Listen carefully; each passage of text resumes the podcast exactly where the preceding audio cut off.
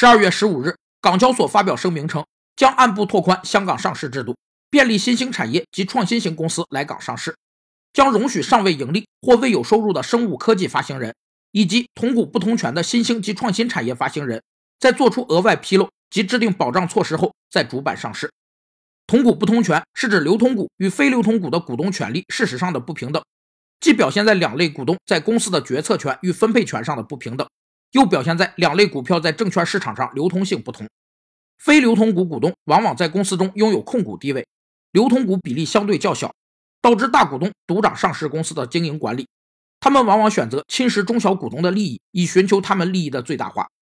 这一利益分裂使得公司的主要矛盾变成了所有者之间的控制权分配问题，也大大增加了公司治理的难度和成本。